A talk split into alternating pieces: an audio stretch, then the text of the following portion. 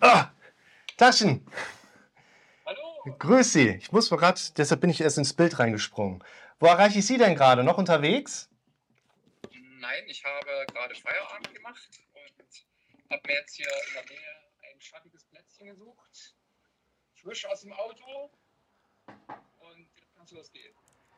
Das habe ich, das hat mein Sohn die Tage erzählt. Der Fünfjährige aus dem Kindergarten fängt jetzt an, Witze zu erzählen. Welche Kekse Also, essen Autos am liebsten? Schattige Plätzchen, ja. ja, Herrlich. Das heißt, Sie haben die Autobahn noch vor sich? ich habe die Autobahn noch vor mir und habe mir gedacht, bevor ich mich jetzt eine Stunde im Stau anstelle, dann äh, mache ich eine Stunde lieber was Sinnvolles und erzähle mit Ihnen. Und wahrscheinlich ist danach die Bahn dann frei. Weil Ich hoffe es Ja, zumindest mal für Sie, ne? genau. So Wir hatten, ja, wir hatten die Tage ja einmal kurz äh, geschrieben. Da hatten Sie ja Genau. kurz über die Situation angerissen, dass ähm, ja so ein paar Sachen da gerade ja auch passieren. Und die Frage lautete ja so ein Stück weit, was sind denn vielleicht Dinge, wo man tagsüber darauf fokussieren kann, die dann abends so ein bisschen präsenter werden können, ne? Ja. Ich hatte ja da eine vermutlich erstmal eher so, ich sag mal, oberflächliche oder abstrakte Rückmeldung gegeben im Sinne von, hey, vielleicht greifen wir das auf, was wir beim letzten Mal so ein Stück weit ja auch thematisiert haben, nämlich diese Frage, woran könnte ich als nächstes denken, ist ja eigentlich eine gute Fragestellung, um Ideen zu triggern. Wir müssen sie nur anders im Alltag wieder integrieren oder zulassen. Wie ist gelaufen bei Ihnen? Erzählen Sie mal. Also die letzte Woche war grundsätzlich eine, eine Situation, die für mich neu war, Ja. da meine Frau zur Klassenfahrt war mit meiner Tochter Aha. Ich sozusagen zu Hause den Laden alleine geschmissen habe. Und das ist so seit vier Jahren das erste Mal gewesen, dass das so war. Also ähm, hat sich natürlich schon bei mir so ein, ein, ein Grunddruck aufgebaut, Ja. dass, ähm, ja, dass ich die Woche gut über die Runden bringe. Und zu alledem sind noch zwei, drei andere Sachen nebenbei passiert, die ähm, ja, die Aufregung verursacht haben. Ich war am Donnerstag, glaube ich, wo ich ihn geschrieben hatte, wollte ich früh auf Arbeit losfahren, steige in mein Auto, das Auto macht polternde Geräusche, stelle ich das Auto ab, gehe zur Garage und hole das zweite Auto aus der Garage. Und das klingt, als würde ich jeden Moment auseinanderfallen. So, jetzt hatte ich also die Wahl, mit welchem Auto fahre ich jetzt. Und Aus zwei mach eins irgendwie, ja. ja, genau. So, das wäre das Beste gewesen. So, ich habe dann versucht, mich für die weniger schlimmste Variante zu entscheiden. Ja. Habe dann ein Auto genommen. Das ging auch ganz gut, aber daraus hat sich eine echt große Problematik jetzt auch gerade äh, entwickelt ähm, mit der Reparatur von dem Auto und von dem zweiten Auto, in dem ich gerade drin sitze. Ja. Ähm, so, das ist letzte Woche aufgetaucht. Dann gab es auf Arbeit ähm, am Freitag richtig Stress. So, also es wird der Druck erhöht gerade. Und ja, das, das ähm, ist schwer manchmal nicht persönlich zu nehmen. Ich versuche das ein bisschen aus der Betrachterperspektive zu sehen und ähm, mich ein bisschen davon zu distanzieren. Es hat aber am Freitag tatsächlich nicht so wirklich gut äh, funktioniert, weil ja, ich habe es einfach persönlich genommen.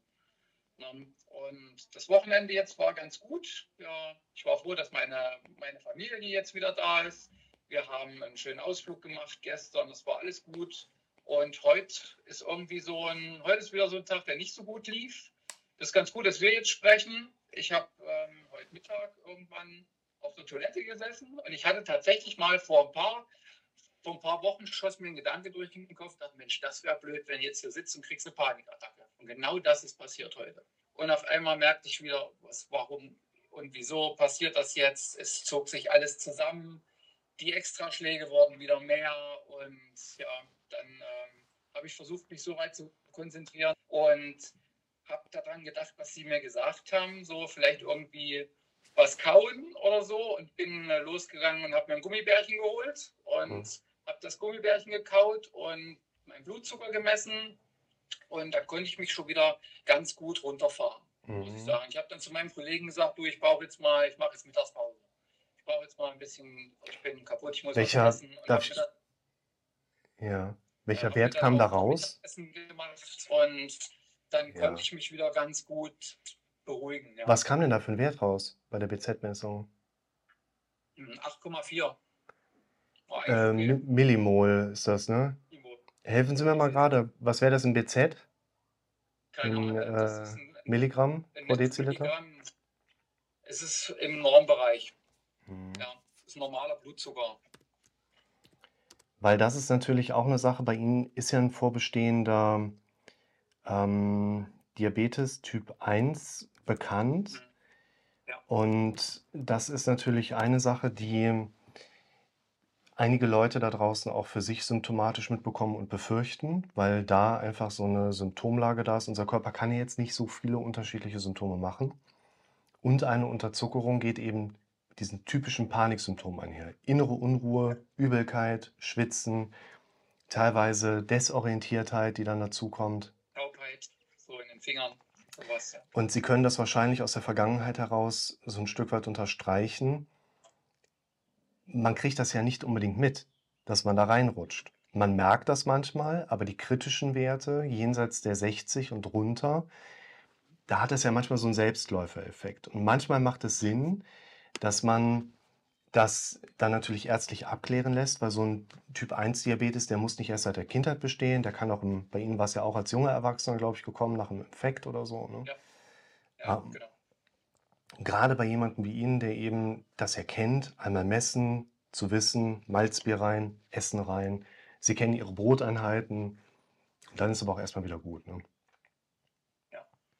Das ist auch so, das ist diese Gratwanderung, wissen Sie, das ist jahrelang darauf getrimmt zu werden, in den Körper reinzufühlen Ja. und eine Unterzuckerung möglichst zeitig zu spüren. Und jetzt versuche ich genau das Gegenteil davon, von diesem Reinhören und Reinfühlen wegzukommen. So, das ist so die Gratwanderung. Und gerade so die Extrasystolen treten natürlich verstärkt auch auf, wenn der Blutzucker abfällt. Das hatte ich mit meinem Mhm. Diabetologen schon mal so thematisiert und der sagt zu mir, ja, na klar, weil das wirkt aufs zentrale Nervensystem. Dann kommen Herzrhythmusstörungen dazu. Also es ist ein guter Indikator auch dafür, den Blutzucker zu messen. Ja. War heute Morgen aber okay. Ich habe mir eben mal eine Umrechnungstabelle reingeholt. Ein 8er Millimol-Wert wäre ungefähr bei 145 Milligramm Deziliter. Spricht also dafür, dass Sie irgendwo mit Zustand nach Frühstück noch unterwegs waren und den nicht Ja. sofort runtergespritzt hatten. Ne? Mhm. Das macht ja dann soweit schon mal Sinn. Aber was noch wichtiger ist für mich, wo Sie gerade sagten, Sie erleben bei sich ja durchaus die Kompetenz, sich in diesen Situationen, die ja mit Stress und Druck einhergehen, im Gegensatz zu früher, aber wieder vielleicht nicht unbedingt schnell, aber zumindest überhaupt sich gedanklich auch wieder einholen zu können. Das ist ja erstmal schon mal ein wichtiger Punkt. Sie hatten gerade zwei Sachen angesprochen, beziehungsweise Sachen angesprochen, die ich mir über zwei Aspekte schon mal gleich für so ein bisschen Feedback-Situation mit rausnehmen würde.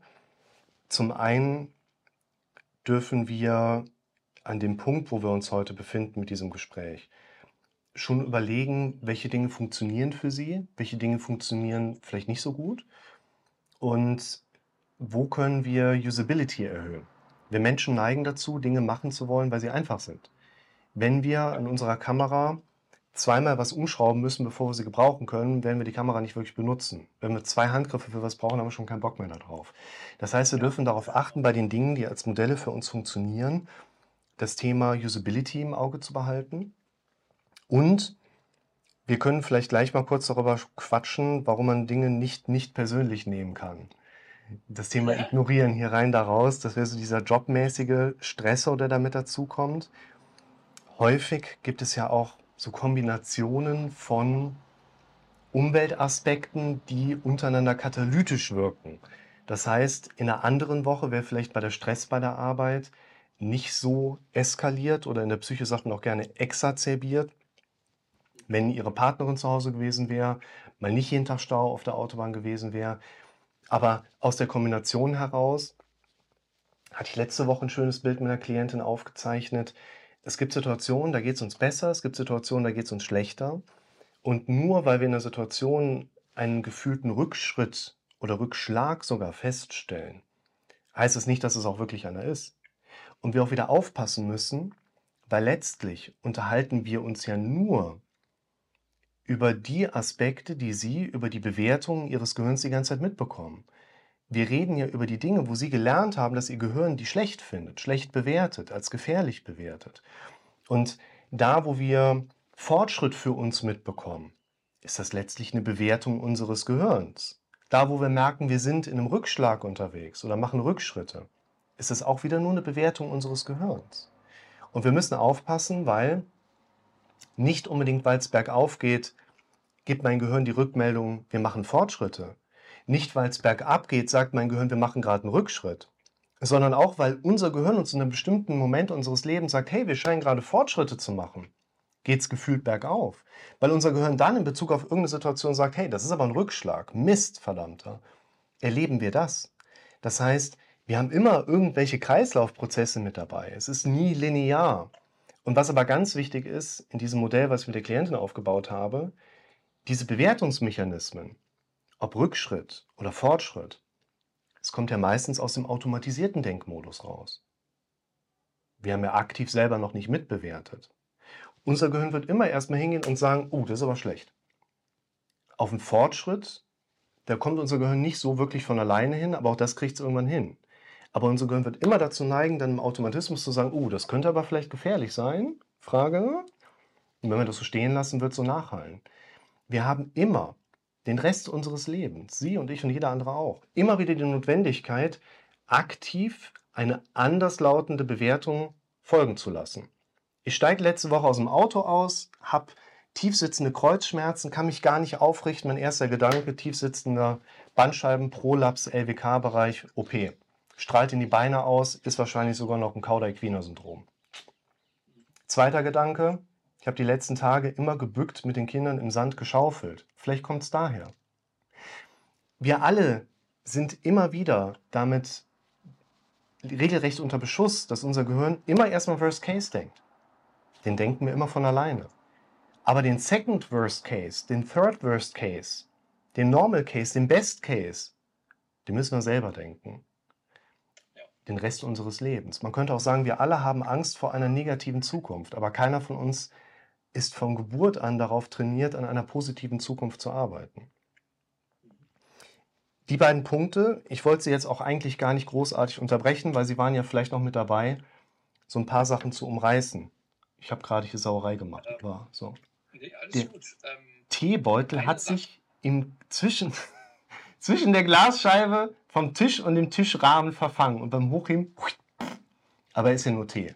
So, man sieht es ja, euch. ist noch äh, eine Sache ist, ist mir direkt aufgefallen oder ich habe mich ja dann in der Pause ein bisschen beiseite gesetzt und habe mal auf die Uhr geguckt und das ganze Spektakel hat heute nicht länger als zehn Minuten angedauert. Mhm. Das Mhm. ist schon deutlich weniger. Das letzte Mal habe ich das geschafft, irgendwie mich für zweieinhalb Stunden da reinzusteigern.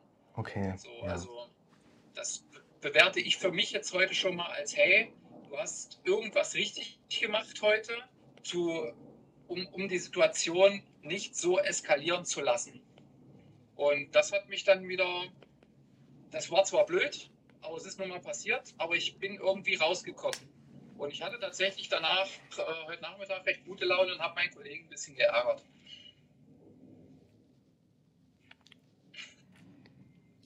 Hört sich so aber an, als hätten sie beide Spaß gehabt. Ja. Ähm, ja. Was ich hierbei direkt gerade im Kopf habe, ist etwas, was ich in der Praxis eigentlich in wirklich jedem Gespräch erleben kann. Ist etwas, was ich bei mir selber eigentlich jeden Tag immer wieder auch ganz interessant erlebe, wenn man da mal so ein bisschen drauf achtet. Man ist mit einer Situation konfrontiert, in der man eine Problematik erwartet, in der man glaubt, nicht weiterkommen zu können und glaubt, dass das sowieso nicht lösbar ist. Man hat für sich so, ja gut, ich kann mich irgendwie ins Zeug legen, dass ich da schneller vorankomme, aber das schaffe ich sowieso nicht. Das sind auch so Gedanken, die sind nicht unbedingt so ganz klar zu Ende gedacht und trotzdem sind sie uns präsent. Ich habe ein Beispiel dafür. Ich habe von den Urlauben eine Dachbox auf dem Auto und habe seit Jahren eigentlich im Kopf, ich würde die gerne mal effizient packen. Also effektiv ist das Ding ja sowieso, weil ich kann ja Sachen reinstellen, aber so richtig effizient. Ich habe keinen Bock darauf, Luft zu transportieren. Da kommt der kleine Logistiker in mir raus. Und das ist so ein Punkt, wo ich seit Jahren eigentlich schon immer im Kopf habe, ich müsste eigentlich mal optimal für diese Dachbox gebaute Packtaschen mir kaufen. Unterm Radar ist die Erkenntnis da, diese Taschen wird es nicht geben, ich brauche sie erst gar nicht zu suchen. Also suche ich es gar nicht. Also kann ich sie auch nicht finden. Letzte Woche kam die Idee nochmal hoch, weil ich das auch nicht mag, für einen Vier-Tage-Urlaub das Auto genauso gepackt zu haben, wie jetzt bevorstehen für einen Zwei-Wochen-Urlaub. Und denkst so, eigentlich könntest du jetzt mal gerade messen. Müsstest dir nur ein Maßband holen und einfach die eine Tasche. Ja, aber du hast die Tasche schon wieder reingetragen, dann müsstest du ja wieder raustragen. Mein erster Gedanke, ja, dann halt nicht. Wir haben ja letzte Mal über das Thema Ideen gesprochen. Fragen stellen, Ideen kommen lassen, Ideen aufgreifen. Ich denke, wie blöd. Dann trägst du halt die eine Tasche jetzt gerade mal raus und holst im Keller Maßband. Weißt ja, wo es hängt. Ja, was soll ich sagen? Ich habe über fünf Jahre gebraucht, um das zu machen. Aber die Umsetzung hat ja nicht Jahre gebraucht, sondern war in unter einer Minute erledigt. Ich gucke mir das Ding oben an, denkst du, da liegt mein Surfboard aufblasbar, hinten ist die Kühlbox, alles klar. Ikea-Tasche, ach super, die passt genau dahin. 1, 2, 3, 4. Okay, wunderbar. Ding erledigt. Das habe ich jetzt fünf Jahre erfolgreich vor mir her prokrastiniert. Wir sitzen doch alle im gleichen Boot, was das angeht. Wir brauchen nicht jahrelang, um. Wir brauchen manchmal jahrelang, um einen entscheidenden Schritt zu gehen. Und dann geht es ganz schnell. Haben ein zweites Beispiel, das finde ich ganz interessant. Einer meiner Söhne hat angefangen, so ein bisschen an den Nägeln zu knabbern. Nur mit dem Thema sehr sensibilisiert, hatte ich früher auch. Über Jahre bin ich davon nicht weggekommen. Und ich sehe das bei dem und ich sage, pass auf. Immer, wenn du merkst, du hast die Hand oder die Finger im Mund und bist im Begriff in deiner, das ist ja dann so eine Art Halbschlaf, Trance, wie auch immer man das nennen mag. Man macht das so gar nicht, man kriegt es gar nicht mit. Du kriegst mit, dass du an deinen Nägel kaust, denkst du sofort an dieses eine Bild, was wir dann besprochen haben, und denkst dann direkt daran, dass du dich wieder auf das fokussierst, was jetzt gerade vor dir stattfindet, was gerade wichtiger ist, was deine Aufmerksamkeit auf sich ziehen darf. Das habe ich mit ihm vor dreieinhalb Wochen irgendwie zwei, dreimal kurz thematisiert. Für ein paar Minuten, mehr nicht. Letzte Woche war ich mit dem Jungen am Rhein joggen Irgendwann geht mir das durch den Kopf. Ich sage, zeig mal deine Hand. Ich sage, guck mal hier. Komplett nachgewachsen. Der hat keine zwei Tage gebraucht und hat sich das Fingernägelkauen komplett umtrainiert. Es ist einfach nicht mehr passiert. Ich sage, Junge, ich bin stolz auf dich. Ich habe da Jahre für gebraucht. Man muss aber eigentlich auch sagen, ich habe da nicht Jahre für gebraucht, das aufzuhören. Ich habe aber Jahre gebraucht, um den entscheidenden Schritt nachher gehen zu können, Dinge wirklich in meinem Kopf zu verändern. Und das ist ein wichtiger Punkt, wo wir uns selber manchmal suggerieren, ach, es klappt sowieso nicht, äh, ich schiebe die Dinge vor mir her. Dinge sind nicht schwierig. Der Schritt, den wir gehen, um eine Sache zu verbessern, ist nicht so gewaltig groß. Wir brauchen nur manchmal sehr lang, um diesen einen Schritt dann auch letztlich gehen zu können. Und das macht eben in Bezug auf Ihre Situation auch Sinn, sich für einige Aspekte da herauszuholen. Es braucht nicht lange, um die Wahrnehmung von Extrasystolen zu verhindern, um die Wahrnehmung von Panikneigung zu verändern, um Denkmuster zu verändern. Wir müssen nur einmal an den entscheidenden Schritt kommen, wo die Party stattfindet. Und wenn wir den dann haben, geht es erstaunlich schnell. Und worauf ich gerade hinaus wollte, ist, wir haben dann diese Idee im Kopf, das wird so schwer, Dinge da umzusetzen, ich brauche was richtig, richtig, richtig Gutes, was mir dabei hilft, in dem Moment auf andere Gedanken zu kommen.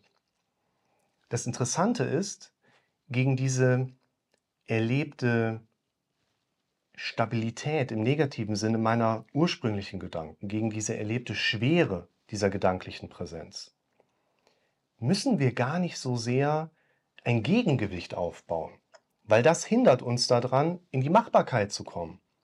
Ich habe noch keinen Gedanken, der aus meiner Sicht in der Lage ist, mein Denkmodell zu verändern, also brauche ich euch es gar nicht zu probieren.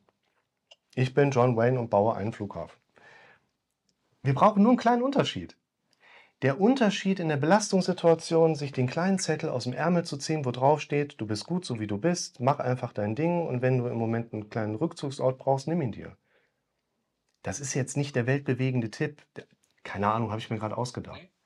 Aber worauf ich hinaus möchte ist, alleine im Moment der Belastung, mir hatte die Tage ein Klient Bild geschickt vom Handy-Hintergrund.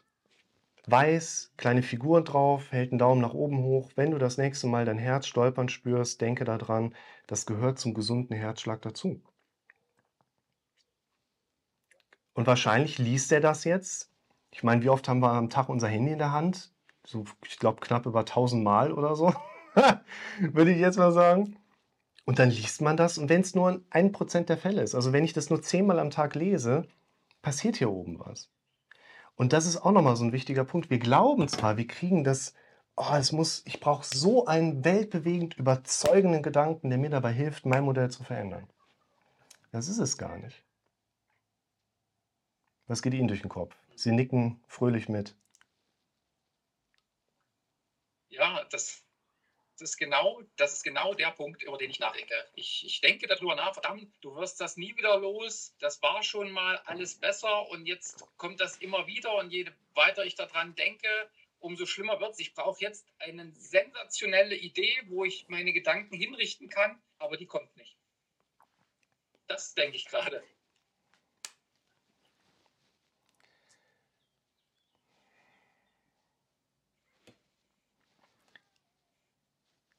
Was mir in der Vergangenheit immer sehr, was mir in meiner Vergangenheit immer sehr gut geholfen hat, das ist jetzt natürlich so ein bisschen Insider aus der alten Therapiegruppe, aber Zucchini-Auflauf. Und wenn mir jemand was erzählt, was mich einfach so total überhaupt nicht interessiert, dann denke ich über Zucchini-Auflauf nach. Weil man, es gibt ja die Sparschäler, ja, oder mit der Brotmaschine runtergeschnitten, dass man so ein richtig homogenes Bild hat. Und was ich zwischendurch auch mal probiert hatte, war, ob man zwischen den Zucchini geräucherte Lachsscheiben setzt. Damit man nicht nur, weil ich mag Zucchini eigentlich gar nicht so gern, nur, und das dann im Ofen noch unterm Grill geröstet, also das, das hat was. So, und jetzt denken, genau, nach Ihren Augenbewegungen zufolge denken Sie gerade an Zucchini-Auflauf. Der Zucchini-Auflauf ist für mich etwas, wenn mir jemand was Belangloses erzählt, dann ist mein Gehirn darauf trainiert, einfach in die Richtung eines Zucchini-Auflaufs zu denken. Und was ich damit symbolisieren möchte, ist, inhaltlich gesehen, ist es nicht unbedingt relevant, dass die Qualität so stark da sein muss, sodass das funktioniert, weil erstaunlicherweise funktioniert das mit den einfachen Dingen. Zucchini-Auflauf, Käsekuchen, wo geht es das nächste Mal in Urlaub hin? eine Rechenaufgabe lösen, sich auf ein Sudoku konzentrieren. Ein Mandala, ich habe es im Schrank, ein Mandala für Erwachsene ausmalen, wo immer drin steht so fuck you und so Schimpfwörter für Erwachsene. Herrlich. Was, also es, wir dürfen, ich habe eben das schon mal angesprochen mit dem Aspekt Usability. Es macht schon Sinn, dass wir Bock darauf haben, Dinge zu machen. Das heißt, wir gehen natürlich cleverer an solche Veränderungsmechanismen dran, wenn wir uns auch noch mit der Frage ein Stück weit beschäftigen, was kann uns wirklich auch noch nachhaltig dabei helfen, richtig auch Bock darauf zu haben, nach anderen Dingen neu zu greifen. Das Loslassen von den Gedanken, die Panik und Ängste produzieren oder evozieren. Loslassen ist immer schwierig für unseren Kopf. Neu greifen, das kann unser Kopf prima. Worauf können Sie anstelle dessen fokussieren, anstatt bei den alten Gedanken zu bleiben? Das kann die Rezeptur des nächsten Zucchini-Auflaufs sein. Und damit möchte ich diese Banalität auch mal hervorstellen oder hervor in den Vordergrund bringen. Und es macht aber schon Sinn, hier einen emotionalen Grad der Zuwendbarkeit zu erhöhen. Also es macht schon Sinn, dass Sie ein Thema herausziehen, wo Sie für sich eine emotionale Verbindung zu merken, weil wir Menschen einfach zu emotional interessanten Dingen einen stärkeren Bezug haben als wenn wir jetzt sagen, ne, der Rick hat gesagt, ich muss an Zucchini-Auflauf denken, deshalb habe ich jetzt immer wieder versucht, an Zucchini-Auflauf zu denken, hat aber nicht geklappt, deshalb schreibe ich dem erstmal eine negative Bewertung unter einen YouTube-Kommentar. Das ist es ja jetzt auch nicht so nach dem Motto. Jetzt habe ich noch mal eine Ergänzung mit oben drauf geworfen. Was geht Ihnen gerade durch den Kopf? Das ist genau das. Ähm, ich, ich glaube, ich denke, das ist zu schwierig. Ich glaube, ich brauche wirklich den sensationellen Einfall. Wahrscheinlich muss ich es viel, viel einfacher angehen. Aber was was mich wirklich dann halt ja, interessiert, wo ich wirklich dranbleiben kann. So, und es darf nicht zu schwierig sein. Und dass äh, die Geschichte mit dem Ideen aufgreifen. Ich habe tatsächlich seit dem letzten Mal äh, angefangen, mir alle möglichen Ideen aufzuschreiben. Ich hatte gerade gestern wieder so eine Sache, da sagte ich irgendwas zu meiner Frau und die sagt so, Mensch, das ist eine sensationelle Idee. Ich sage, Moment mal kurz, muss ich Eine gute Frau. Ja, und das ähm, habe ich seitdem immer gemacht, aber ja, das, ähm, vorhin, ich habe irgendwas anderes gemacht, aber der, gerade der Fokus mit den Extrasystolen und so weiter, da fehlt das, glaube ich, noch. Was Sie gerade ansprechen, könnten wir sprachlich bezeichnen als kriteriale Ebene. Was sind Ihre Kriterien, die Sie ansetzen, was zum Beispiel veränderns, ja, sagen, veränderungsfähige Gedankenmuster darstellen? Oder Gedanken, die Ihre aktuelle Situation tatsächlich verändern können? Und was ich gerade hervorbringen möchte, ist, dass Sie zwar für sich merken und es im Zweifel auch so vielleicht formulieren würden, Sie haben zu hohe Kriterien, Sie haben zu hohe Ansprüche, würde ich im Moment sagen, Moment, Ihre kriteriale Ebene ist ja gar nicht definiert. Sie haben ja noch gar keine Definition gesetzt, ab wann Sie eigentlich glauben, dass ein Gedanke exakt qualifiziert genug ist, Sie von anderen Gedanken wegzubringen. Und das ist nicht ganz unspannend, weil wir uns eben auch bewusster mal vor Augen führen dürfen, was sind eigentlich unsere kriterialen Ebenen? Und uns darüber auch mal selbst regelrecht vorführen dürfen, dass unsere kriterialen Ebenen meistens durch ein Konkretisieren sehr viel umsetzbarer und greifbarer werden. Mal Beispiel. Wenn Sie jetzt in einer bestimmten Situation wie jetzt gerade ja auf das fokussiert sind, was ich erzähle, und ich Ihnen dann erzähle, dass Sie jedes Mal, wenn Sie ganz normal geradeaus gucken, Ihre eigene Nase sehen, dann werden Sie relativ schnell, genau, auf Ihre, äh, die ist ja wirklich da. ne? Die ganze Zeit unseres Lebens sehen wir unsere eigene Nase. Aber unser Gehirn ist darauf trainiert, die Wahrnehmung der eigenen Nase nicht ins Bewusstsein durchzulassen. Es sei denn, wir fokussieren uns gerade drauf und merken dann, stimmt, da ist ja eine Nase. Alleine schon im Moment der Belastung, sich vor Augen zu führen, ich kann ja die ganze Zeit meine Nase sehen, ist ein Unterbrecher. Ob das in der Situation dann nachher funktioniert, ist eine gute Frage.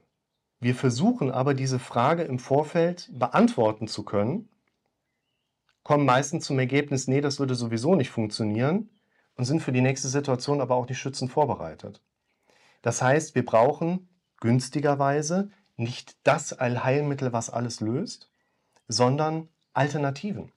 Wir Menschen verhalten uns letztlich immer so, wie es in jedem Moment unseres Lebens die beste Alternative ist. Und uns ist gut daran getan, Handlungsoptionen zu haben, Wahlmöglichkeiten zu haben.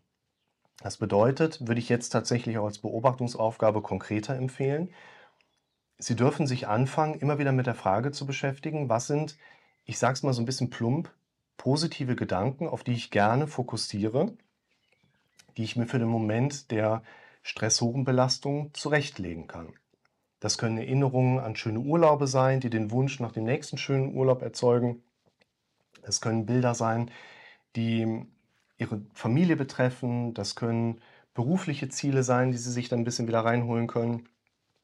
Wir müssen aber auch bedenken, wir haben immer so ein bisschen vielleicht in dieser nicht ganz bewussten Ebene die Erwartung, ja, wir haben ja gerade drüber gesprochen, also ich habe es ja verstanden, ja, klar, dann ist es hier drin. Dass wir uns darauf verlassen könnten, unser Kopf macht das jetzt schon von alleine. Mindestens mal sich daran zu erinnern, dass wir da was vorhatten, was wir machen wollten. Ich sag mal so, ich warte mal gerade auf Sie. Jetzt sind Sie wieder da. Sie hatten noch alles mitbekommen? Ja. Sie waren kurz eingefroren. Ich, ich habe alles gehört. Sehr gut. Ähm, äh, es war alles angekommen. Genau, weil Sie waren bei mir kurz unterbrochen. Diese Kopfarbeit oder dieses sich verlassen darauf, dass mein Kopf das auf einer gedanklichen Ebene hinbekommt. Ich mache das, was wir jetzt gerade machen in dieser Gesprächsform, zehn Stunden am Tag. Ich habe im Moment so um die zehn Termine am Tag. Und mein Kopf denkt ja nicht nur in den Sitzungen im Sitzungsmodus, sondern das mache ich ja draußen auch. Das versuche ich mit mir selber ja auch zu machen.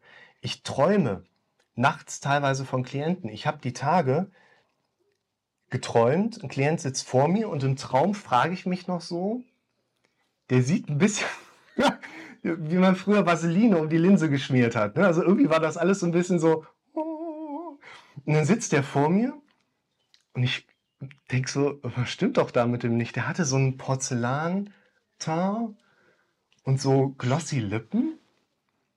Und in meinem Traum sagt dieser Klient zu mir, ja, ist der erste Schritt, ich mache jetzt Geschlechtsumwandlung. ich war so perplex und ich träume, dass mir das auf den Senkel geht und realisiere, dass ich irgendwie so im Halbschlaf noch bin. Also jetzt nicht in den luziden Traum rutsche, aber irgendwie so, komm, jetzt wach mal langsam auf. Da hast du keinen Bock mehr auf diesen Traum, der ist dir zu abgespaced. Ne? Wir sind in der Situation ja unterwegs. Wir erwarten von uns, wir könnten auf der Kopfebene alles gedanklich selber lösen. So, jetzt sitze ich hier vor Ihnen, der das eigentlich drauf haben müsste, wenn ich da zehn Stunden am Tag das in Sitzungen mache, wenn ich sogar nachts in diesen Mustern träume. Ja, und ich muss auch Sachen aufschreiben. Und das ist das, was ich Ihnen gerade noch mitgeben wollte. Wir müssen zu diesem Punkt kommen, dass wir für uns eingestehen dürfen, dass das, was mein Gehirn mir erstmal als Lenkung gibt, ja aus einem quasi so Pott herauskommt, den ich lange Zeit über negatives Denken gefüttert habe, der sich letzten Endes immer im automatisierten Modus aus negativen und misserfolgsorientierten Gedanken heraus selbst induziert, selbst füttert. Das heißt, Ihr Gehirn wird immer Ihnen im Zweifel sagen, nee, brauchst du nicht zu machen, Komma, weil. Wir dürfen da lernen, uns selber so ein Stück weit auszutricksen. Wie ich das eben angesprochen hatte, Ihre kriteriale Ebene ist da wichtig. Was könnte ein fähiger Unterbrecher sein? Letztlich werden Sie in dieser Ebene nie einen Schritt weiterkommen, weil es im Vorfeld nie den qualitativ hochwertigen Unterbrecher schon bereits von der Erkenntnis her geben wird, der Ihnen im Vorfeld das Gefühl gibt, dass Sie es hier oben auch anwenden. Das ist ja unser, ich sag mal so ein bisschen Teufelskreis, den wir durchbrechen wollen. Ich sage Ihnen, Sie dürfen das und das mehr und mehr hier oben laut werden lassen, weil wir sind das, woran wir am häufigsten gedacht haben. Und typischerweise erleben wir dann, ah, ich fühle mich aber irgendwie nicht dazu, das zu sagen. Das habe ich, erlebe ich mit Widerstand. Nur das ist der Punkt. Sie sollen Dinge ja nicht mehr und mehr in ihrem Alltag formulieren, weil sie sich danach fühlen. Sie sollen Dinge mehr und mehr in ihrem Alltag formulieren, um eine Veränderung auf der Gefühlsebene hier einzubauen. Und das heißt letztlich auch, wir sollten Wahlmöglichkeiten haben. Welche Dinge könnten Ihnen in Ihrer persönlichen Lebenssituation dabei helfen, immer wieder auf andere Gedanken zu kommen. Und letztlich macht es Sinn, sich mindestens mal drei bis fünf, besser vielleicht sogar sieben unterschiedliche Handlungsmöglichkeiten vermerkt zu haben, die man auch in gewisser Hinsicht, ich mache immer diese Bewegung, ich könnte auch so machen, die man sich irgendwo auf einer Karteikarte runtergeschrieben schon mal aus der Gesäßtasche, aus dem Ärmel herausziehen kann. Und das könnte eben sein, habe ich eigentlich gerade schon gemerkt, dass ich meine eigene Nase sehen kann? Was ist der nächste Urlaub, wo ich gerne hinfahren möchte? Das, was aus meiner Sicht weniger relevant ist, ist der Inhalt. Der muss nicht so packend sein. Emotionale Anknüpfung auf Ihre Situation macht schon Sinn. Aber noch wichtiger ist, dass wir uns nicht von einer scheinbaren kriterialen Ebene vom Handeln abbringen lassen. Denn auch Ihre Situation kennzeichnet sich immer stark dadurch, ob sie aus dem Denken heraus ins Handeln kommen oder im Denken bleiben. Und der Mechanismus, der sie vom Denken ins Handeln bringt, der muss gar nicht die gewaltige Durchschlagskraft haben, der muss nicht so kreativ sein, der muss nicht so umhauend sein. Er muss nur schaffen, sie vom Denken ins Handeln zu bringen.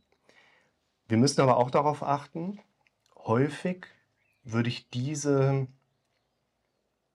Unterbrecher als genau das auch sehen.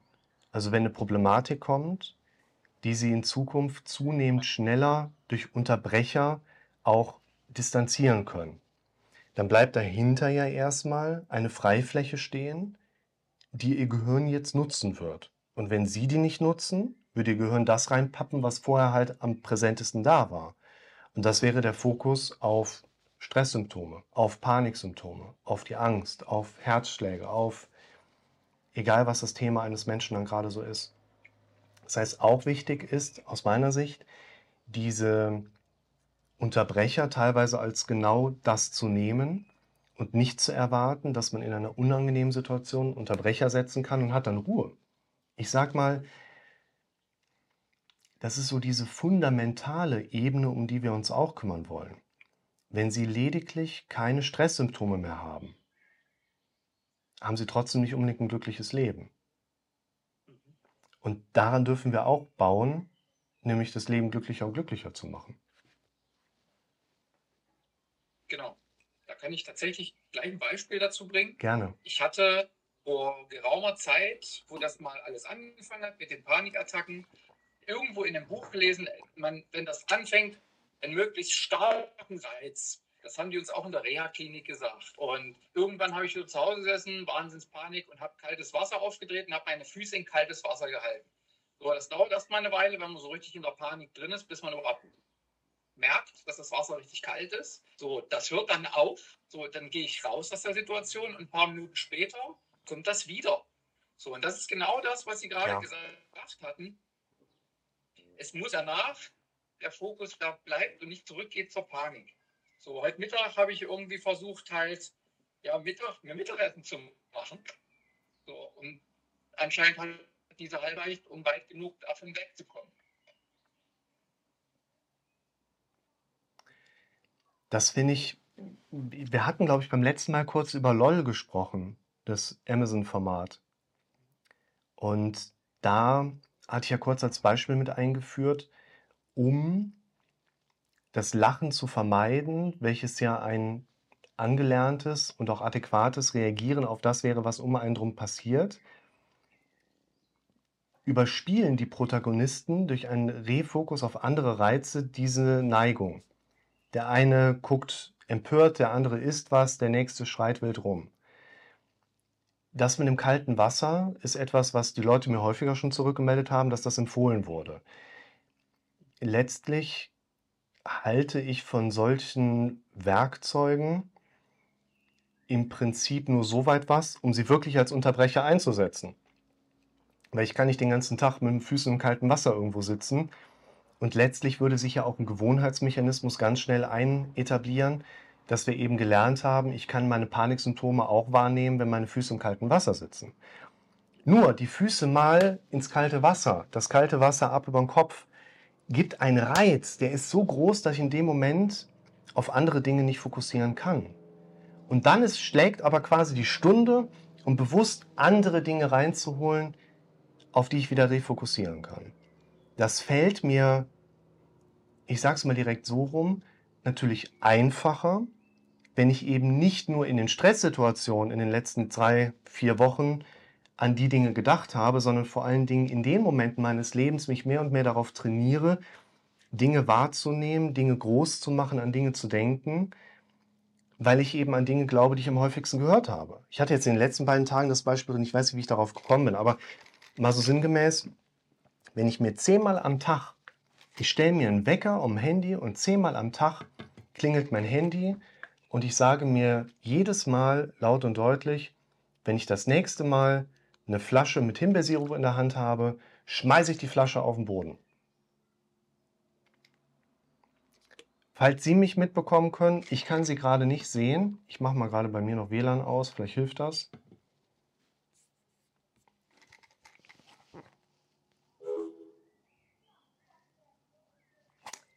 Jetzt ist er mal ganz weg. Wahrscheinlich klingelt er gleich durch.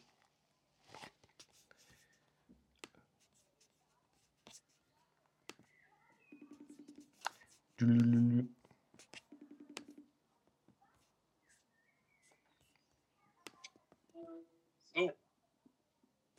Da bin ich wieder. ich bin wieder oben in der Ecke. Ja, ja, ich weiß nicht, inwiefern Sie das noch mitbekommen hatten. Wenn ich, Bis zum ne? Also, wenn ich mir zehnmal am Tag selber sage, wenn ich das nächste Mal eine Flasche Himbeersirup in der Hand habe, haue ich die Flasche sofort auf den Boden. Das ist eine Handlung, die macht einfach keinen Sinn. Warum sollte ich das machen? Der schöne Himbeersirup, die schöne Flasche, die Sauerei danach. Aber wenn ich mir das zehnmal am Tag laut und deutlich sage als Programmierung, werde ich nach kurzer Zeit bereits erleben, dass ich gar keinen Wecker mehr brauche, um daran zu denken, dass ich diese Flasche auf den Boden haue. Und es wird nicht lange dauern, da werde ich auch ein Problem haben, wenn ich das nächste Mal wirklich eine Flasche Himbeersirup in der Hand habe. Jetzt war die Verbindung nochmal wieder schlecht. Geben Sie mal ein Lebenszeichen von sich. Ja, ich bin noch da. Können Sie mich hören? Jetzt kann ich Sie auch wieder wunderbar hören. Ja, was ich gerade umrissen hatte, das ist eine Handlung, die macht keinen Sinn. Aber wir können unser Gehirn darauf programmieren. Unser Gehirn ist in dem Sinne, ich will jetzt nicht sagen dumm, aber unser Gehirn hat nicht die Intelligenz, die wir unserem Gehirn unterstellen. Unser Gehirn will uns nichts sagen. Unser Körper will uns nichts sagen mit Symptomen.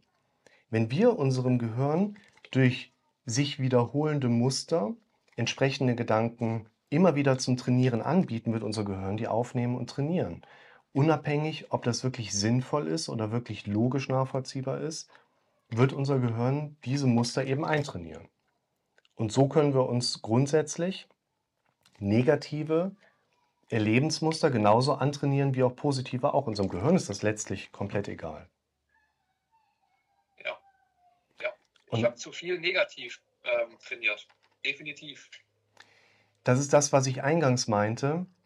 Die, wir reden letztlich immer nur über die Bewertungen, die Sie in Bezug auf die eigene Situation mitbekommen. Und unser Gehirn bewertet immer automatisch.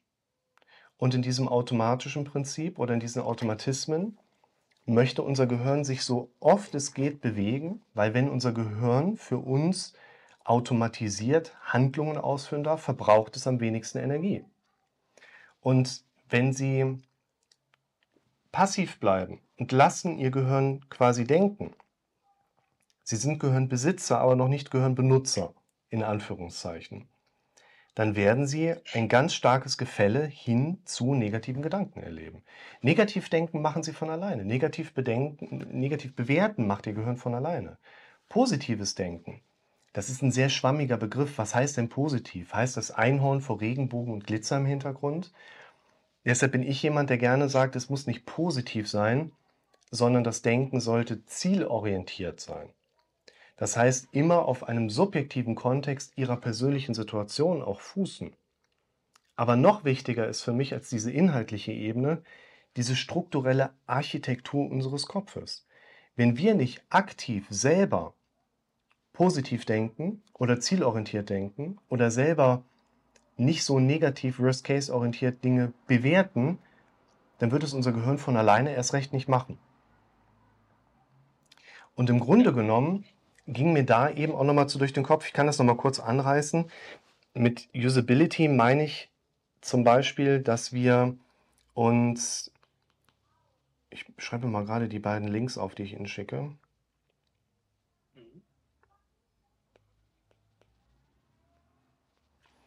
Mit Usability meine ich, wie können Sie sich selber eine Hilfestellung geben, innerhalb Ihrer täglich erlebten Umwelt sich Erinnerer zu positionieren, die sie im Zweifel schnell nutzen können. Also sich vorgefertigte Fokusgedanken irgendwo zurechtgelegt zu haben, um sie im Belastungsmodell schnell herausziehen zu können.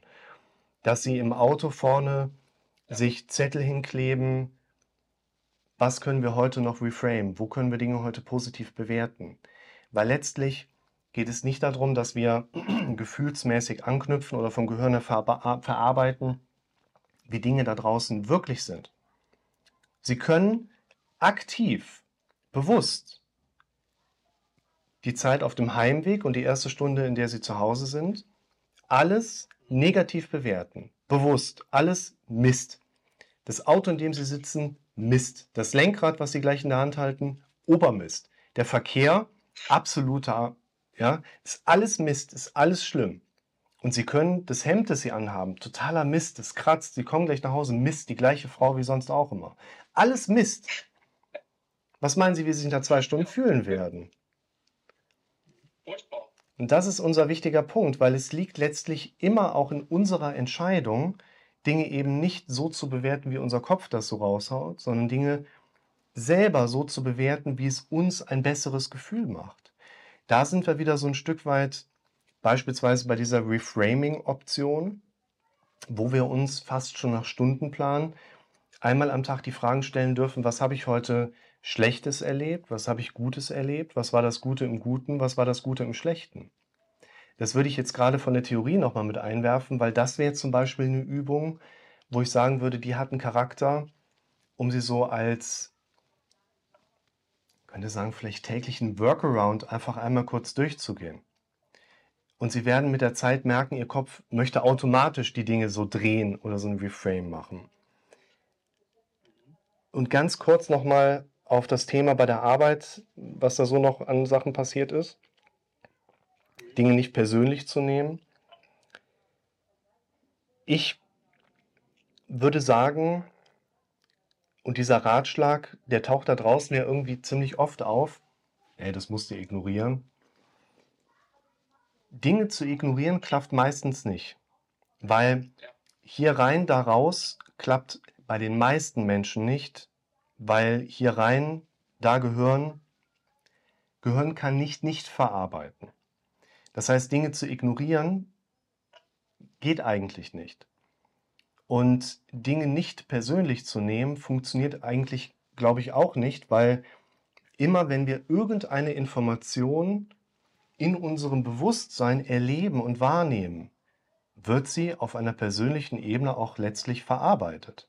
Das heißt, die Idee oder die Handlungsempfehlung, wir sollten Dinge mal nicht persönlich nehmen, ist eigentlich nicht umsetzbar.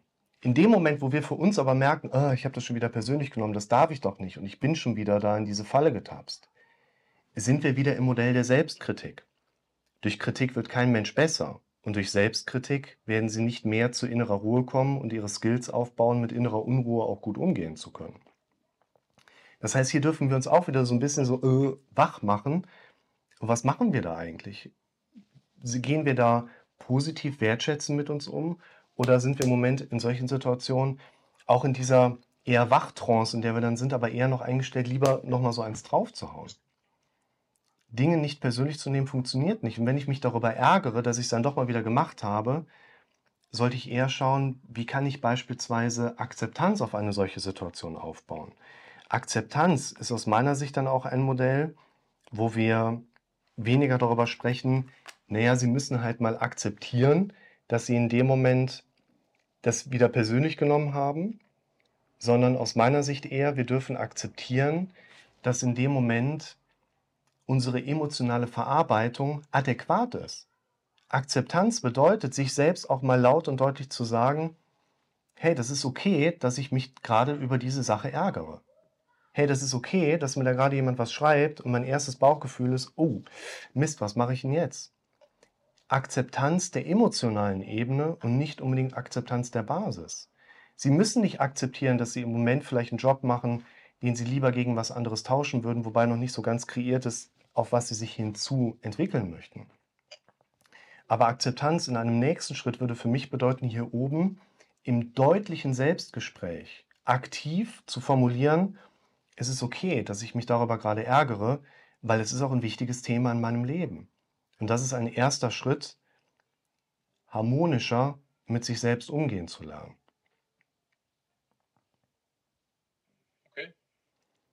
Haben Sie jetzt schon ein bisschen was zurechtgelegt für die Heimfahrt, wenn Sie eine Stunde zum Nachdenken kommen können?